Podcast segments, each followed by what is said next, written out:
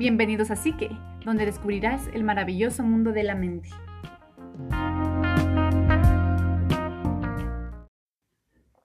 Para tener superpoderes no necesitamos nacer en otro planeta, que nos pique una araña o que explote un acelerador de partículas, sino encontrar nuestros dones.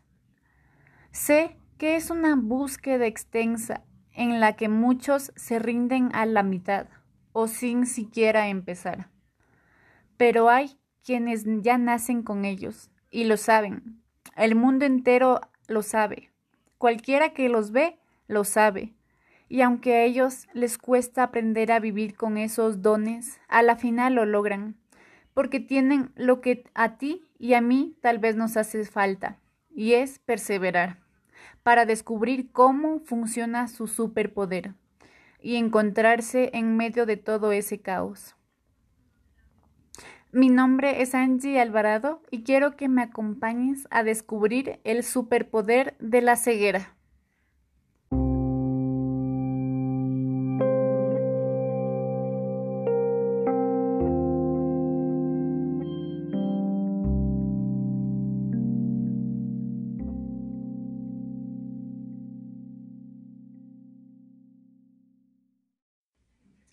De seguro has de pensar que la ceguera no es más que una discapacidad que imposibilita que se tenga una buena visión o que no se la tenga.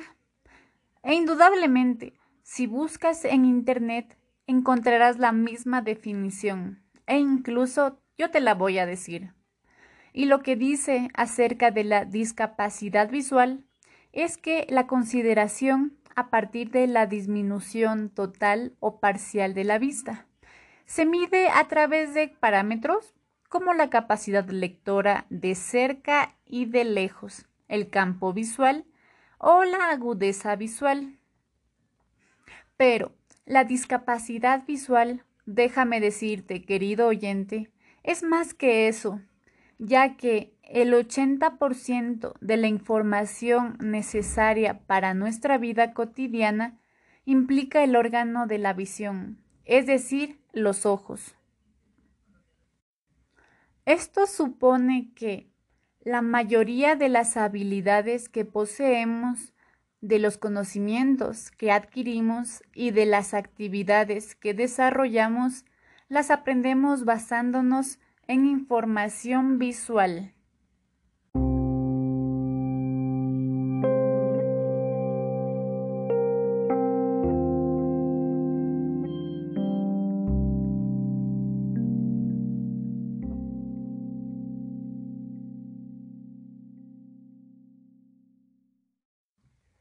Así pues, la visión representa un papel central en la autonomía y desenvolvimiento de cualquier persona y especialmente durante el desarrollo infantil.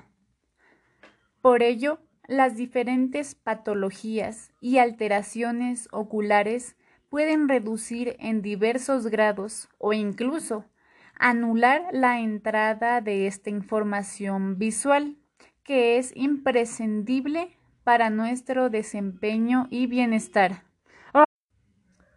En este sentido, cuando se habla en general de ceguera o deficiencia visual, se está haciendo referencia a condiciones caracterizadas por una limitación total o muy seria de la función visual en uno o varios de esos parámetros medidos.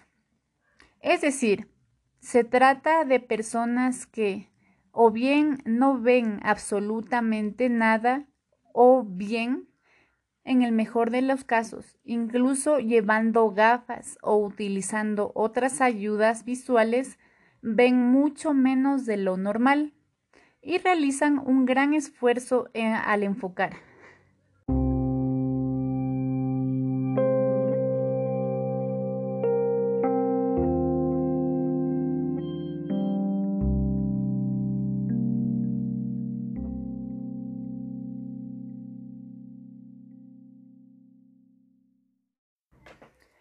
Esta pérdida grave de funcionalidad de la visión se va a manifestar, por un lado, en limitaciones muy severas de la persona para llevar a cabo de forma autónoma sus desplazamientos, las actividades de vida diaria o el acceso a la información.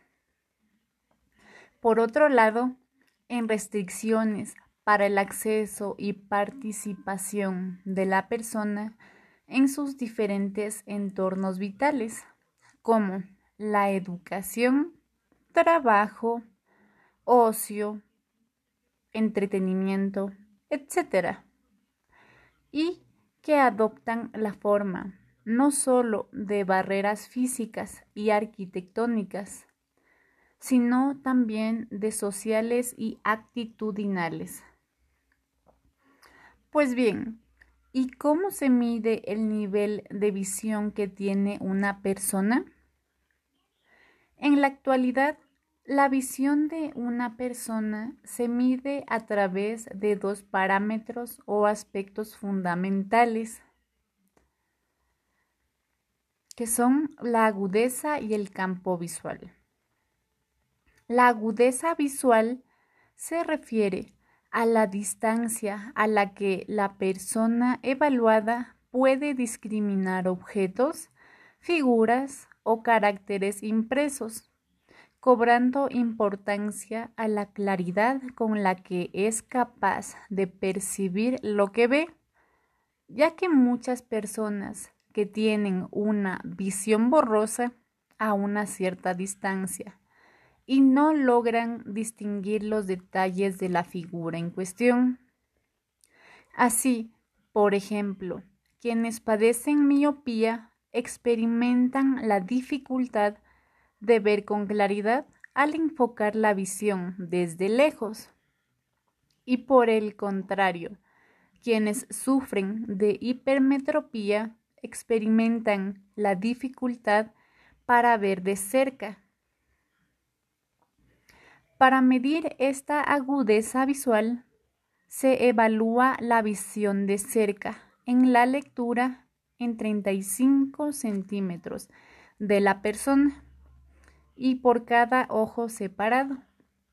Y la visión de lejos, es decir, mirar a la distancia en que la persona se sitúa a unos 6 metros de distancia y se examina cuáles son las letras más pequeñas que es capaz de leer.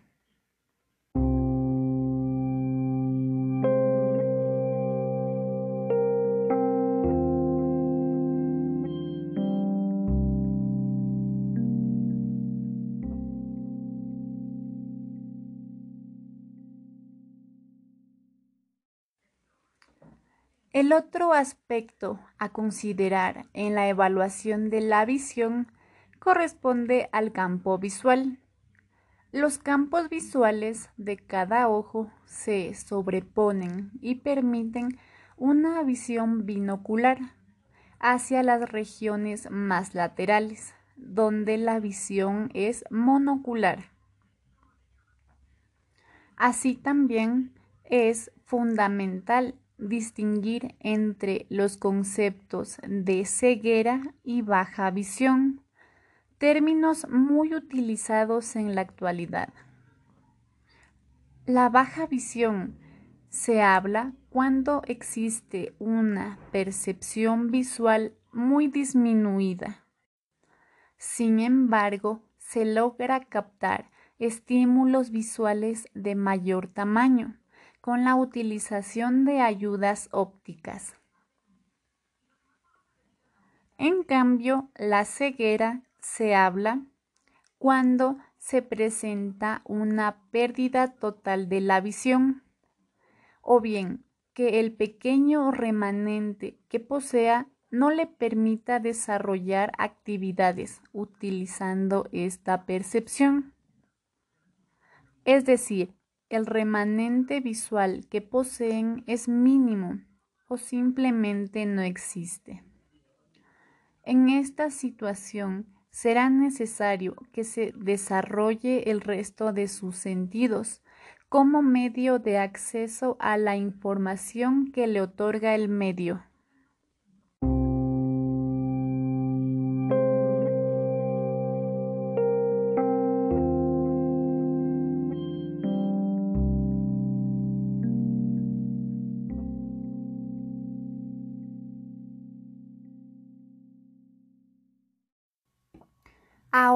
Te voy a mencionar algunas características de las personas con discapacidad visual. Estas son personas que poseen dificultades de visión y percepción de los espacios y entornos debido a deficiencias en las capacidades sensitivas visuales usuarios de productos de apoyo tales como bastones, elementos ápticos, braille, alto relieve, sistemas de audio, audiodescripción y similares. Así también son personas en situación de enfermedad parcial, temporal o permanente. Personas que pueden movilizarse autónomamente a través de elementos con aplicaciones tecnológicas, animales guías y demás personas personas con alta vulnerabilidad en la localización, movilización, orientación, comunicación y seguridad personal.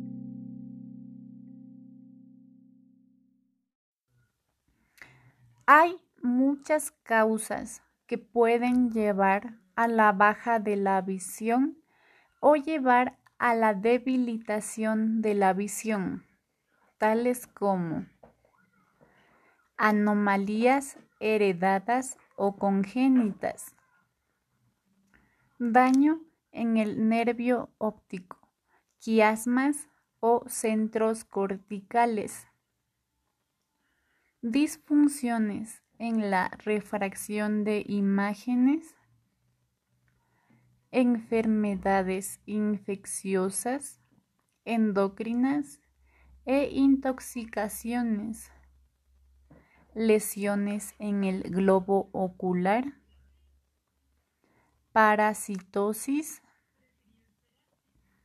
trastornos de los órganos anexos al ojo, y traumatismos.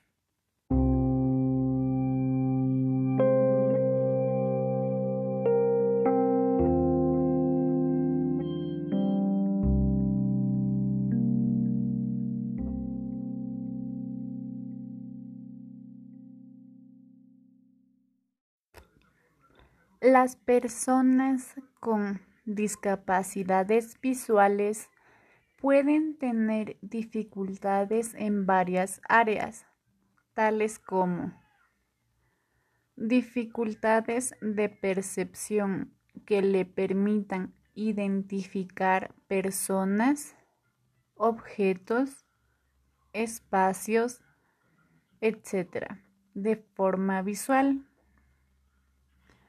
así también como la dificultad para leer textos que no tengan tipografía adecuada, es decir, de gran tamaño y con un color con contraste en el fondo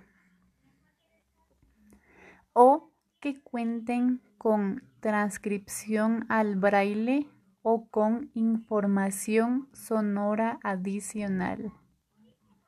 También pueden encontrarse con dificultades para detectar obstáculos o dificultad de orientación en nuevos espacios.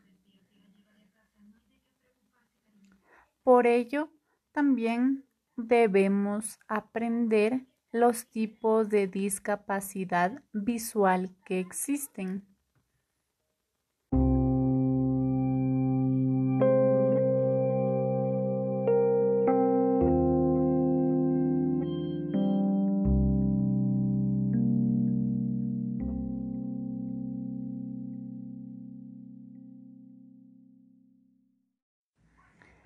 Existen diferentes grados de visión y distintos tipos de problemas visuales, entre los que se pueden mencionar aquellos que se relacionan con la pérdida o disminución de la agudeza visual, referida a la distancia a la que se pueden discriminar objetos y figuras. Las que dicen relación con la pérdida o disminución del campo visual, referido al contorno que abarca la visión, o bien la disminución o ausencia de ambos. En síntesis, lo importante es saber que en la práctica educativa se podrá encontrar estudiantes que, a pesar de presentar dificultades visuales, sean capaces de distinguir formas y colores apoyados por las distintas ayudas ópticas existentes, como las lentes, lupas, telescopios. Y también se podrá encontrar a otros que posean ceguera total, por lo que requerirán de otras ayudas técnicas para acceder a la información a través de los sentidos del tacto y de la audición. Así pues, hallamos los siguientes tipos de discapacidad visual.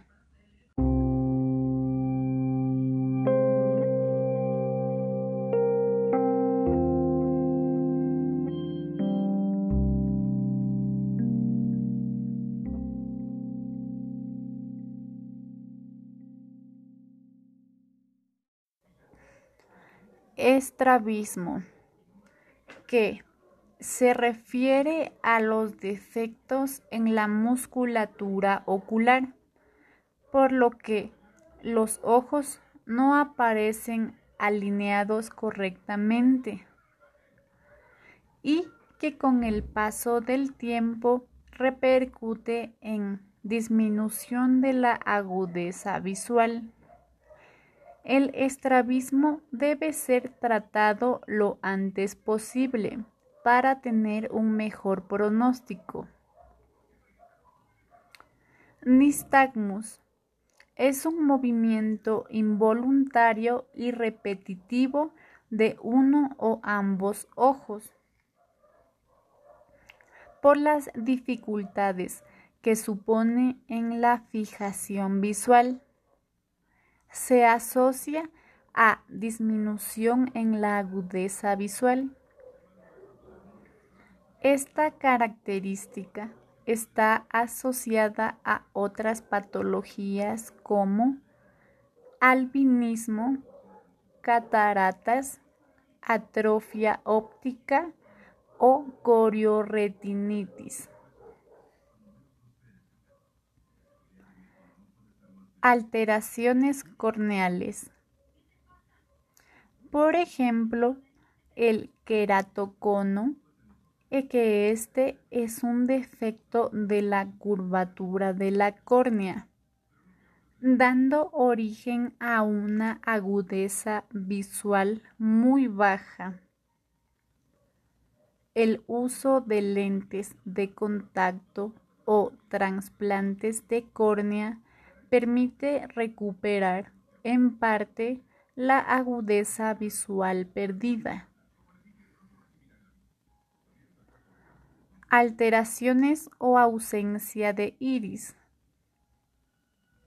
El iris es el responsable del control de la cantidad de luz que entra en el ojo. Cuando no existe o no se ha desarrollado completamente, se habla de aniridia, que trae como consecuencia una disminución muy significativa de la agudeza visual. Suele ir asociada al glaucoma y a las cataratas.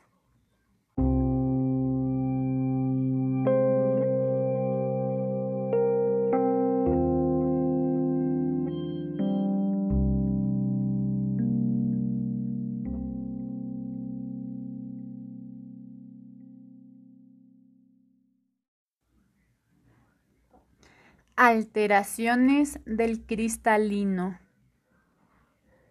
La más frecuente es la catarata, alteración en la transparencia del cristalino, provocando agudeza visual muy baja y fotofobia, que es el deslumbramiento o molestia ante la luz. Alteraciones de la retina son aquellas que pueden afectar tanto la agudeza visual central como el campo visual periférico y la visión del color. Alteraciones que restringen el campo visual. El campo visual es la porción de espacio físico en la que un objeto puede ser visto cuando se mantiene la mirada fija en un punto.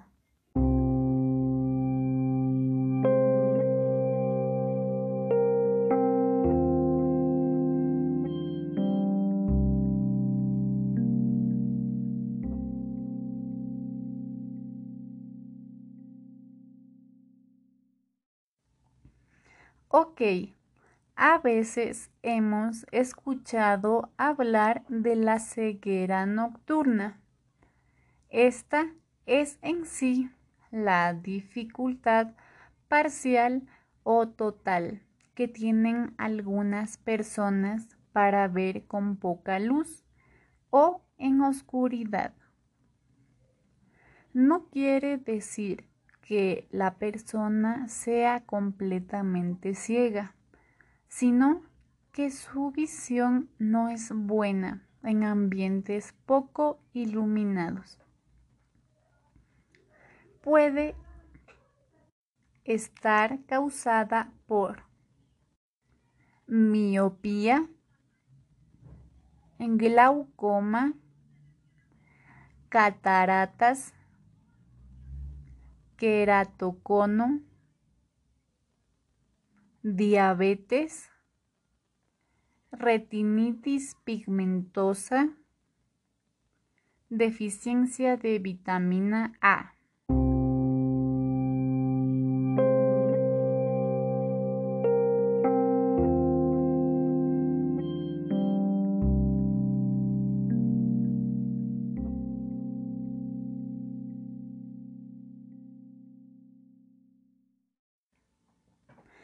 Aunque existen algunas opciones de tratamiento que puede ayudar a corregir los defectos de la visión y minimizar una posible degeneración mayor, la elección de uno de estos tratamientos dependerá de las siguientes consideraciones el grado de discapacidad visual o ceguera. Causas del deterioro visual. Edad de la persona y nivel de desarrollo. Estado de salud general. existencia de otras afecciones, expectativas del paciente. Entre los posibles tratamientos o ayudas para el manejo tanto de una discapacidad visual como de la ceguera se incluyen control de la enfermedad subyacente a la discapacidad visual, sistemas de ampliación como lentes, telescopios, prismas o sistemas de espejo. Ayudas a la movilidad como bastones, perros guía, lazarillo o sistemas basados en la geolocalización. Ayudas a la lectura como el braille, aplicaciones de reconocimientos ópticos, libros audio descritos o dispositivos de lectura que convierten el texto impreso en sonidos o incluso en braille, así como sistemas tecnológicos como lectores o amplificadores de pantalla y teclados braille.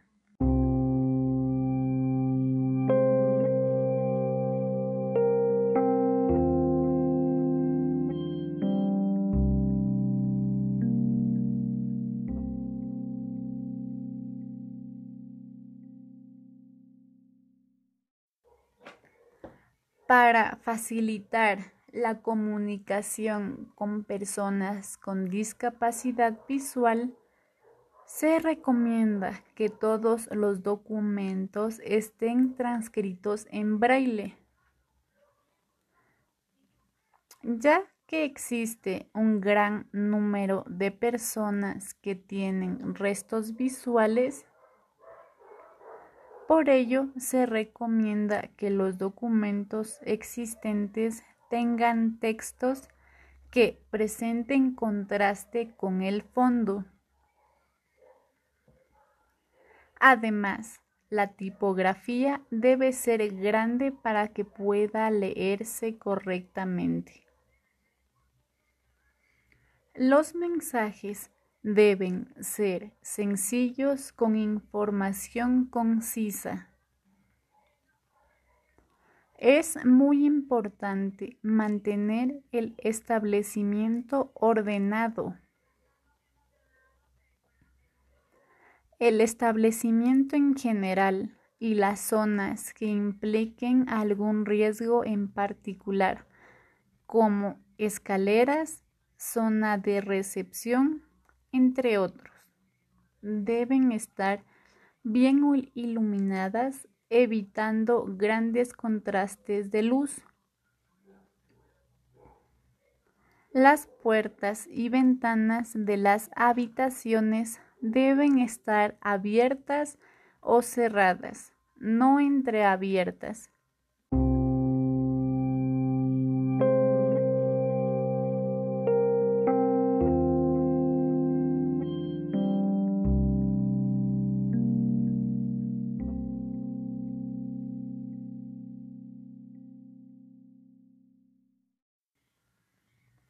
Asimismo, existen necesidades que las personas ciegas tienen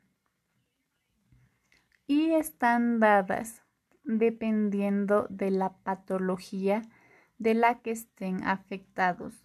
Pueden tener dificultades específicas en la orientación y en la movilidad. Además que aprenden a leer a un ritmo muy lento y por ello se deben ampliar los textos. Así también escriben despacio usando lápices y rotuladores especiales para poder resaltar las palabras.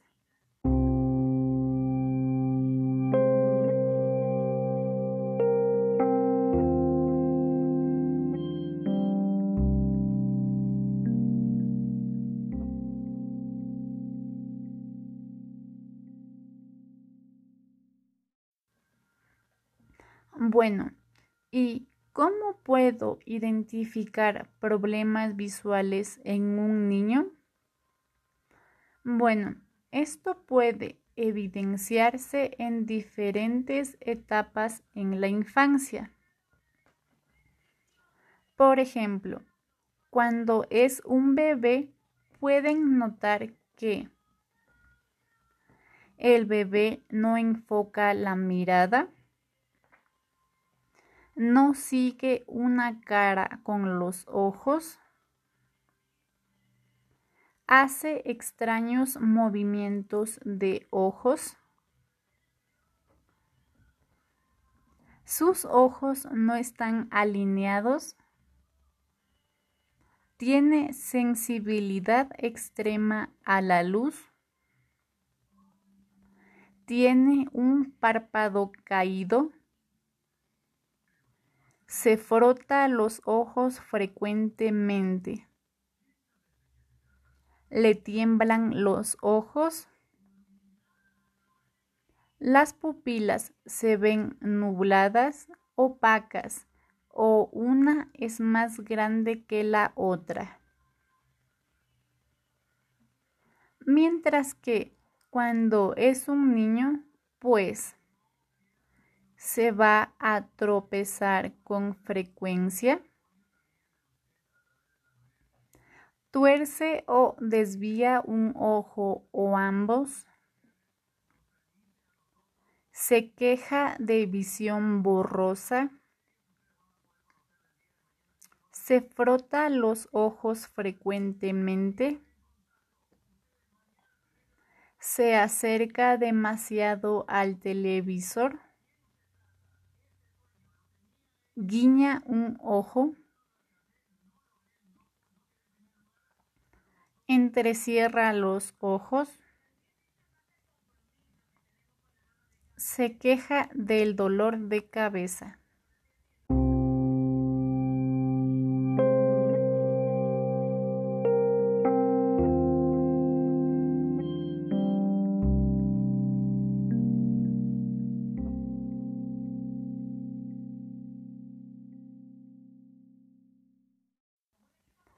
Así también podemos identificar cuando empiezan a leer y escribir.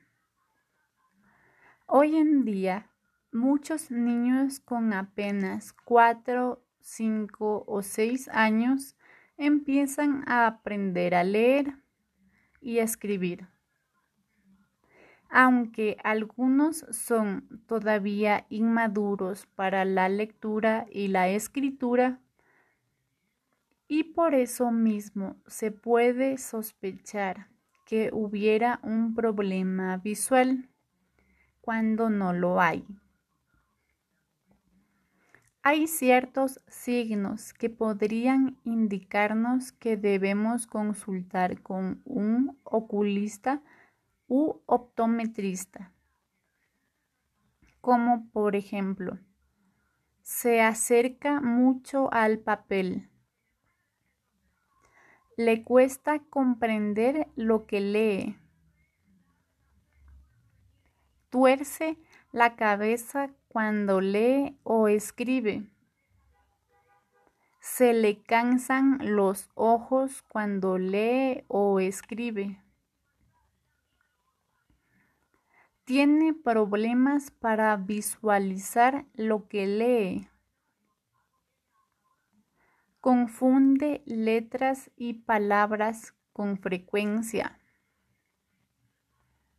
y tiene problemas para copiar de la pizarra.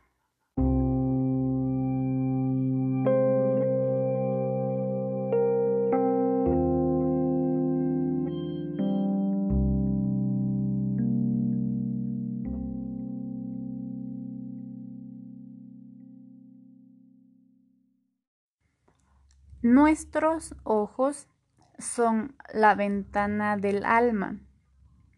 La visión es el sentido más importante porque el 80% de la información que recibimos entra a través de los ojos. No solo las imágenes, sino también todas las sensaciones que les acompañan. Por eso es muy importante que el sistema visual sea eficaz, porque afecta al aprendizaje e incluso al comportamiento. Es por ello que debemos cuidar nuestra vista, ya que se encuentra expuesta a la contaminación, estrés, cansancio, y otros factores peligrosos que pueden afectar a nuestra visión. Por lo menos una vez al año debemos realizar un chequeo médico a nuestros ojos. Y en el caso de que nos percatemos que nuestra vista está fallando, pues acudir inmediatamente a un médico profesional. Diversos estudios en neurociencias han demostrado que la visión es el órgano de los sentidos que desempeña el papel más importante en el procesamiento de la información que se recibe del entorno. El cuidado de los ojos involucra diferentes medidas y objetivos de acuerdo con la edad de la persona y sus condiciones particulares.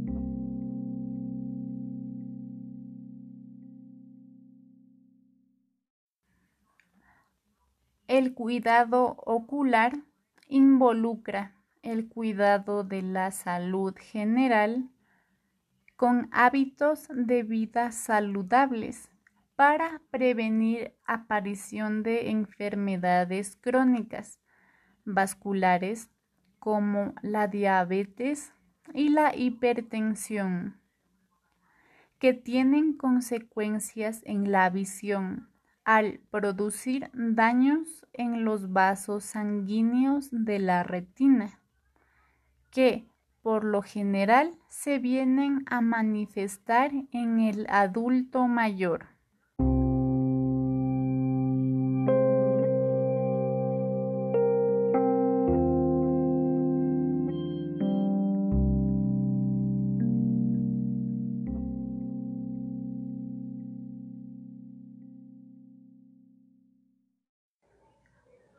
en adolescentes, jóvenes y adultos jóvenes es primordial la prevención y protección frente a los numerosos factores de riesgo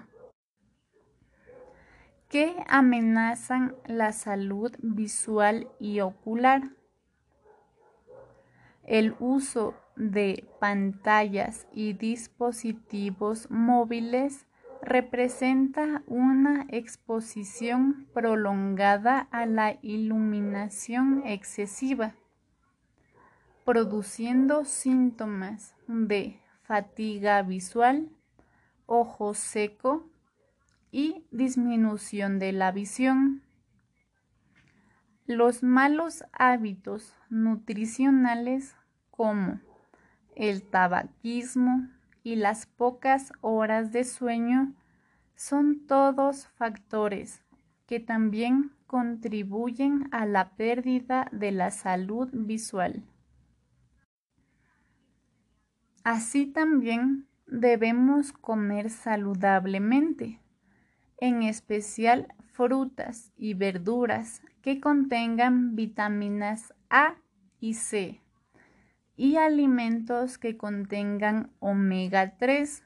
Entre ellas, una buena alternativa son las zanahorias cargadas con beta caroteno, ya que es un antioxidante que reduce el riesgo de la degeneración macular. La higiene de nuestros ojos es importante. Es recomendable no usar por más de 12 horas los lentes de contacto. Esto puede causar daño permanente en la visión. Si usas lentes de medida, utilízalos de manera permanente y asegúrate que tengan la protección adecuada contra los rayos UV. Visita constantemente a tu médico oftalmólogo. Si trabajamos en una oficina, ¿cómo podemos cuidar nuestros ojos? Bueno, esto se puede hacer manteniendo el monitor a unos 50 centímetros de distancia como mínimo. Ajusta la resolución y el brillo de tu computador para leer sin esfuerzo. Trabaja siempre con suficiente luz, mucho mejor si es natural. Evita los reflejos. Es importante tener en cuenta que la posición del monitor con respecto de las fuentes de luz evitará los reflejos. Relaja siempre tus ojos. Cada 20 minutos hay que apartar la mirada del monitor durante 20 segundos y mirar algo que esté a lo más lejos posible, más o menos una distancia de 6 metros de distancia.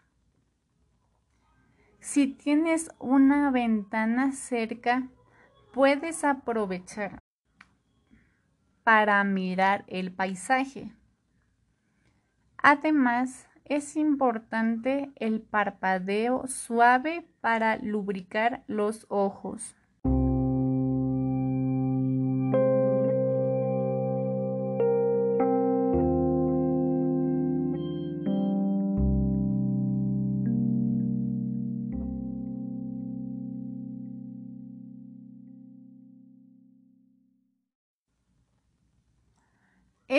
Necesario usar lentes con protección solar? Pues sí. Estudios demuestran que la exposición sin protección a los rayos UVA y UVB del sol puede conducir en el largo plazo a enfermedades como los terigios, pinguecuelas, degeneración macular, catarata y otras patologías oculares que pueden comprometer seriamente la visión. Hay que recordar que las nubes no tienen filtro. Por eso, aún en condiciones de poco sol, hay presencia de rayos UV. ¿Cuáles lentes son los recomendables? Aquellos que usen filtros que bloqueen el 100% de la dañina radiación UVA y UVB.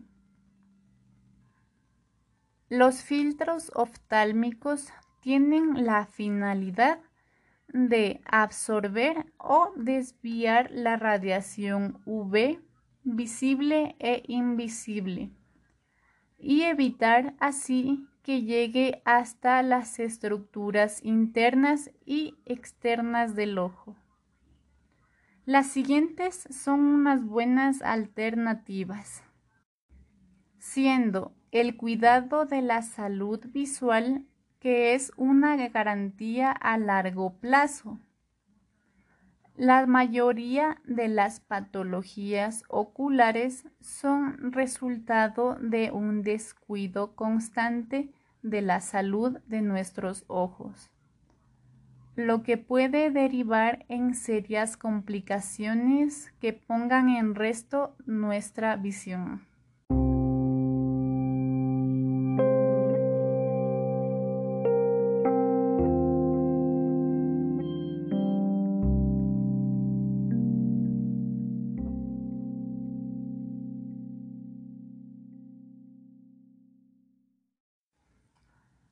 Los especialistas aconsejan seguir una rutina para el cuidado de la salud visual y acudir periódicamente al control. Un control oftalmológico anual, ya que un control por año es esencial para detectar lo antes posible cualquier problema ocular. No hay que olvidar que muchas patologías tienen el mejor pronóstico si son detectadas y tratadas a tiempo. Una alimentación sana.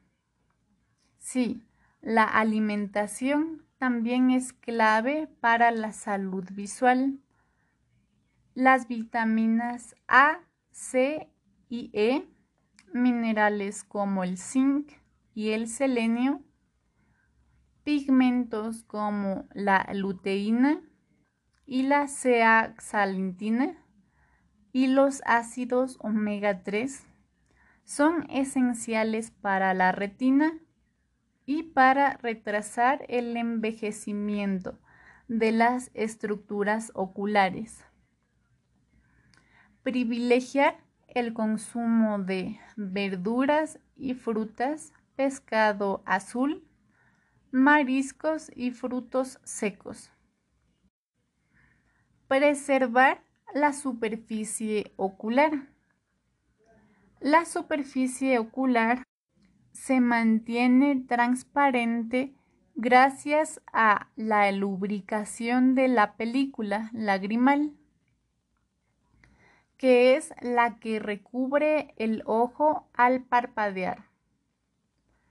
Cuando fijamos la vista en el computador, el televisor, el smartphone o un libro, reducimos la frecuencia y amplitud del parpadeo, causando sequedad ocular enrojecimiento y dolor. Para evitar estos síntomas, es aconsejable el uso de lágrimas artificiales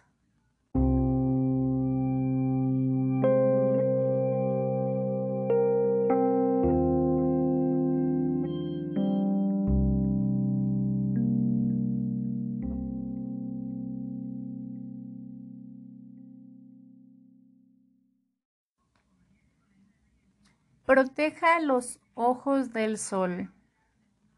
La radiación ultravioleta produce alteraciones agudas y crónicas en todas las estructuras del ojo. Por ello, es fundamental cubrir los ojos, incluso en los días nublados con gafas de sol con protección garantizada, es decir, el filtro contra los rayos UV. No frotar los ojos. Si ingresó a su ojo un cuerpo extraño o alguna sustancia química, lave su ojo con agua limpia. Nunca frote sus ojos. Si el problema persiste, acuda a su médico oftalmológico. Prevenga posibles traumatismos. Si practica deportes o actividades extremas, hágalo con las gafas adecuadas. Esto no solo protegerá los globos oculares de la radiación solar, sino también de los daños causados por factores ambientales como el viento, el polvo y la arena. Trabajar con buena iluminación es imprescindible para reducir la fatiga visual. Si utiliza pantallas para trabajar, evite que se produzcan reflejos de luz sobre la pantalla.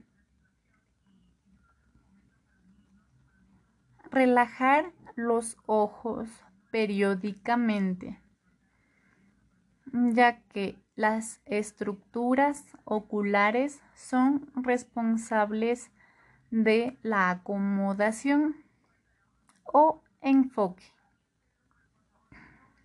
por lo que se deben realizar ejercicios para relajar el ojo. Para ello, retire la vista del objeto enfocado ya sea una pantalla o libro y mire a 20 metros de distancia cada 20 minutos durante 20 segundos. Educar a otras personas. Los ojos nos permiten descubrir y admirar las maravillas que nos rodean, por lo que es cable asegurar una buena salud visual para el futuro y prevenir numerosas enfermedades oftalmológicas.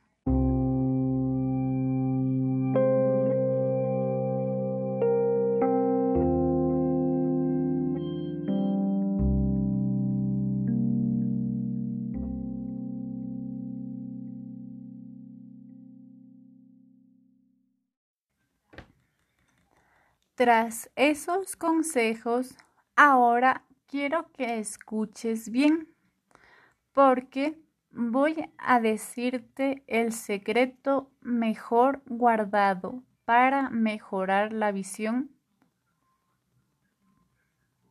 El primero es tomar conciencia de nuestros ojos, es decir, ir prestando más atención en lo que hacemos con nuestros ojos cuando los apretamos.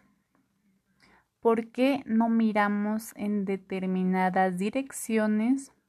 ¿Por qué bajamos la vista? Etcétera.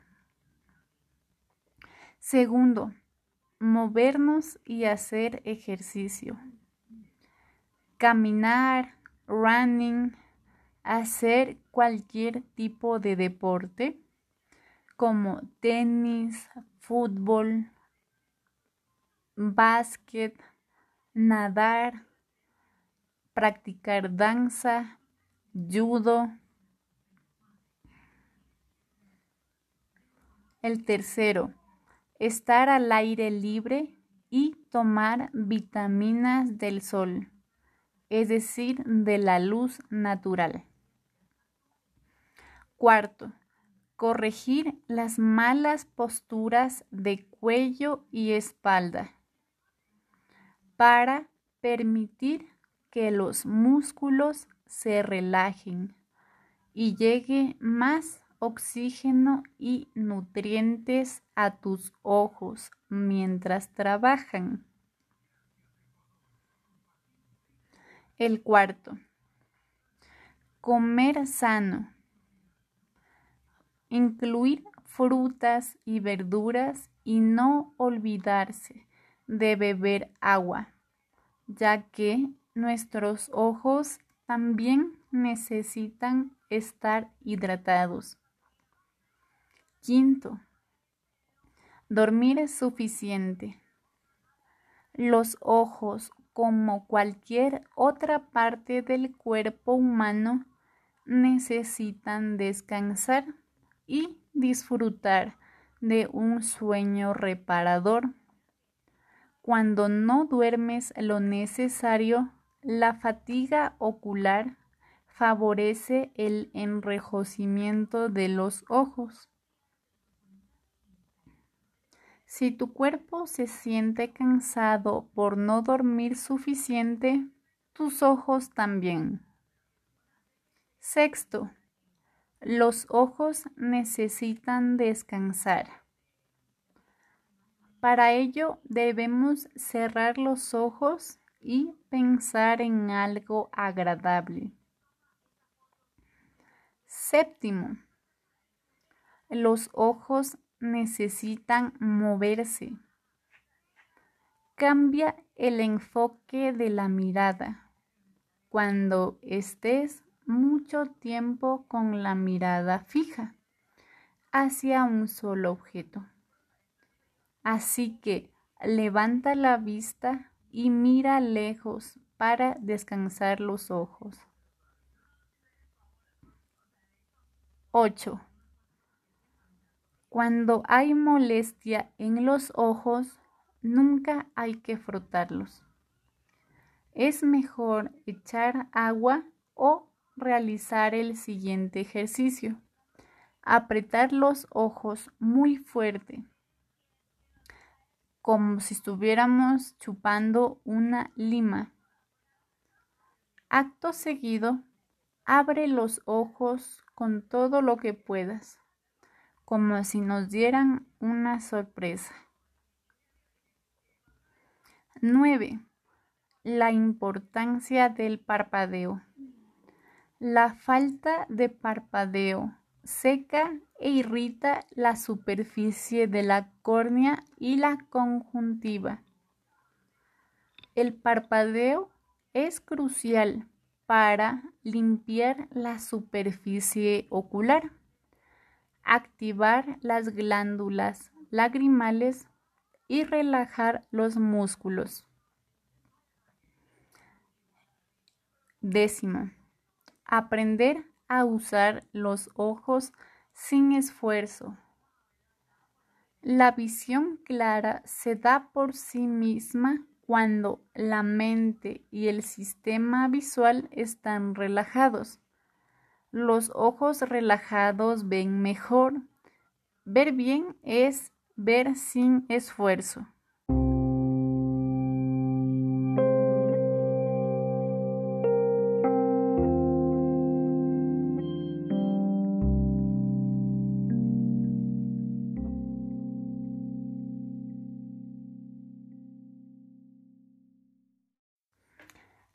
11. Para mejorar la visión, abandona el tabaco. El daño macular y de los nervios de los ojos, así como las cataratas, son padecimientos derivados del hábito de fumar. Por esta razón, cuanto antes lo dejes, más posibilidades de mejorar tu visión y prevenir daños graves se tendrá. 12. Cuidar la vista frente al monitor. Si notas que tus ojos se secan, parpadea varias veces hasta que notes los ojos húmedos. También funcionan las lágrimas artificiales. 13. Hazte un chequeo oftalmológico para comprobar que no necesitas gafas.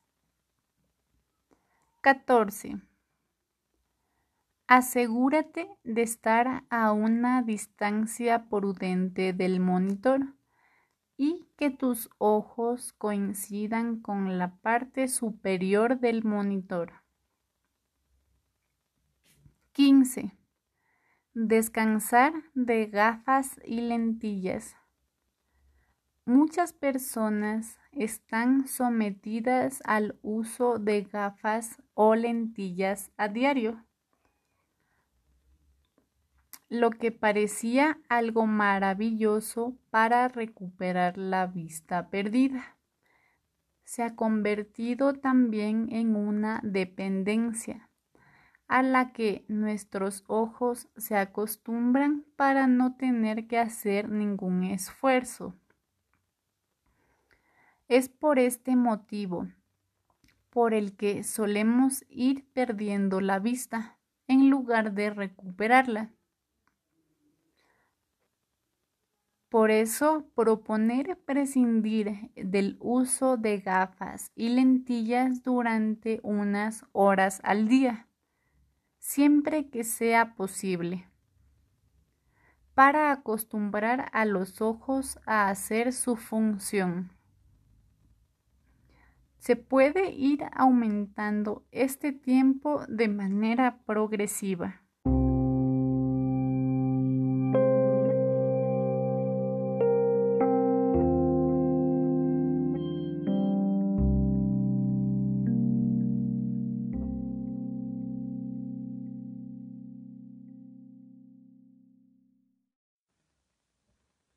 16. Hazte un examen completo de ojos con dilatación de las pupilas en un especialista. 17. Parpadea con frecuencia para evitar irritación y sequedad en los ojos. 18. Evita estar mucho tiempo en lugares cerrados con humo, calefacción, polvo ambiental o sustancia contaminante. 19. El maquillaje debe ser retirado por completo y tampoco evita maquillarte de forma excesiva. 20. Protege los ojos con gafas con filtro solar eficiente. 21. Cuida tus gafas para que se encuentren en perfecto estado en todo momento, limpiándolas con frecuencia, en húmedo y con productos de óptica. Haz lo mismo con las lentillas. 22. Es recomendable que utilices antirreflejante en las gafas. 23. Si si practicas deportes o haces ciertas actividades en casa, usa equipo de protección para los ojos. Protege los ojos también en tu lugar de trabajo. 24. Cuidar la salud de tus ojos para mejorar tu calidad de vida y no te arrepentirás.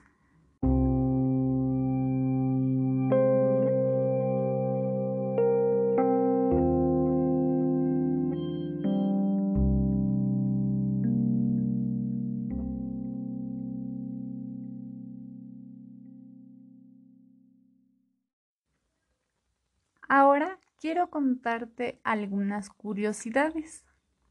¿Sabías que las personas nacidas ciegas tienen cuatro veces más probabilidades de experimentar pesadillas que las personas que no lo son. Esto es porque experimentan más estrés y emociones mientras están despiertos. O que, ¿sabías que en el mundo hay aproximadamente 285 millones de personas con discapacidad visual, de las cuales 39 millones son ciegas y, 200, y 246 millones presentan baja visión. Además que la Organización Mundial de la Salud afirma que dentro de las causas de ceguera y limitación visual severa se encuentra la catarata, que ocupa un 50%, seguida del glaucoma, con un 16% el tracoma con un 12%, la retinopatía diabética con un 8%, los defectos refractivos no corregidos con un 8% y la ceguera infantil con un 3%. ¿Sabías que tres de cada cuatro cegueras podrían evitarse? Y que se calcula que para la próxima década habrá el doble de niños deficientes visuales y que la mayoría tendrá déficits añadidos. Además, que en un estudio científicos vieron cómo las zonas del cerebro normalmente asociadas a la visión trabajan para convertir el sonido en concepto o imagen en las personas ciegas.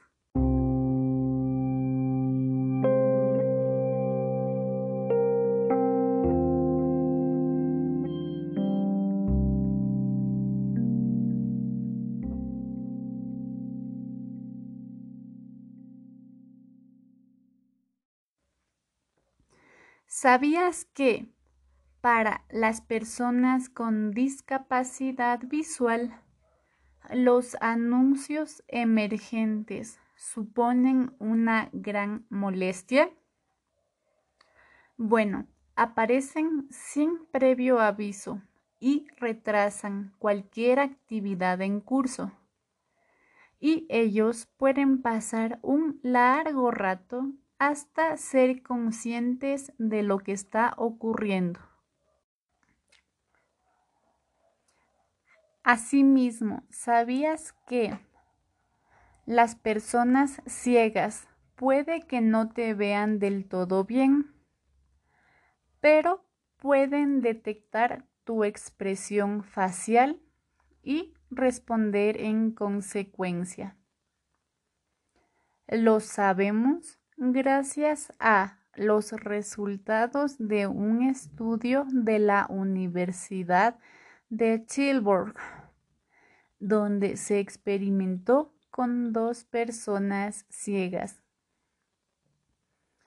cada una de las cuales se quedó ciega de un ojo después de sufrir daños en la corteza visual. Un dato curioso es que gracias a la neuroplasticidad, que es aquella cuando el cerebro adquiere y o potencia otras funciones, dando así que las personas ciegas pueden reconocer 25 sílabas, mientras que las personas promedio solo 15. Además que puede ser que las personas con ceguera no perciban la luz, pero su cerebro sí. Y el cerebro acomoda las actividades diurnas y funciones cognitivas según su ciclo circadiano, que es el ciclo del sueño.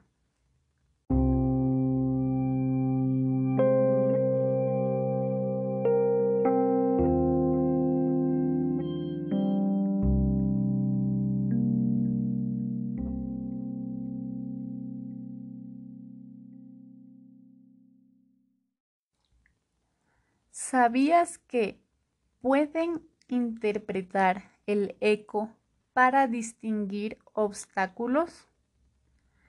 Sí, así como lo escuchas. En vez del famoso bastón, existe un método que algunos ciegos utilizan para caminar por las calles sin chocar con obstáculos. Se trata de la ecolocación humana, para la que se utiliza la zona del cerebro que el resto utiliza para la visión. Tras un entrenamiento la persona emite sonidos especiales desde su boca, chocando la lengua contra el paladar. El oído interpreta el eco. Cuando ese ruido rebota contra un obstáculo y sabe cuáles evitar y qué caminos están libres. ¿Sabías también que el 90% de las personas con discapacidad visual vive en países de ingresos bajos y medianos? Sin duda, otro dato que nos hace reflexionar es que los servicios de oftalmología no están incluidos dentro del acceso mundial a la atención de salud.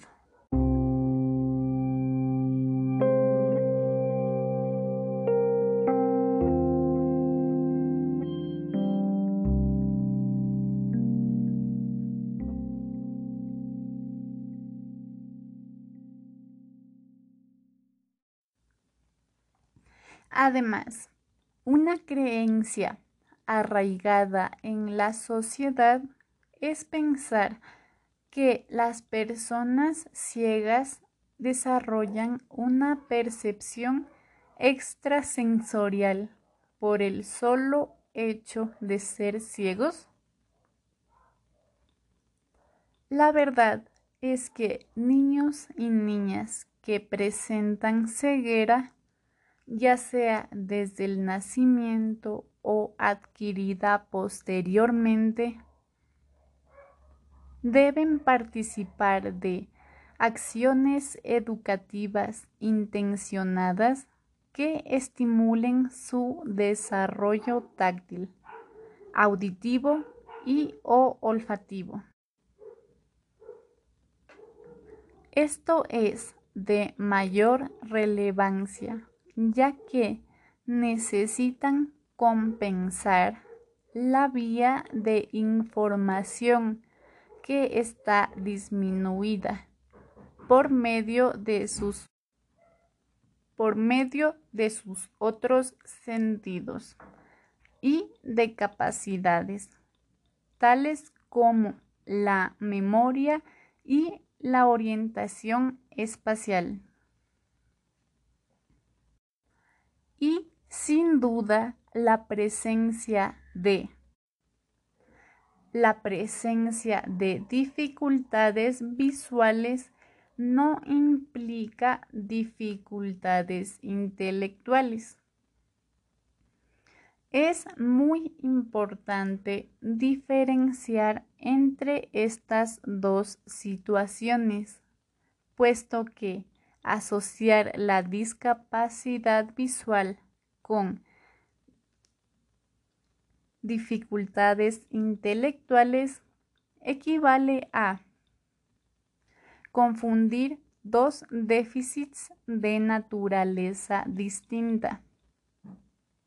Presentar dificultades visuales implica tener un problema específico para la percepción de los estímulos visuales, situación que nada tiene que ver con el procesamiento cognitivo o intelectual.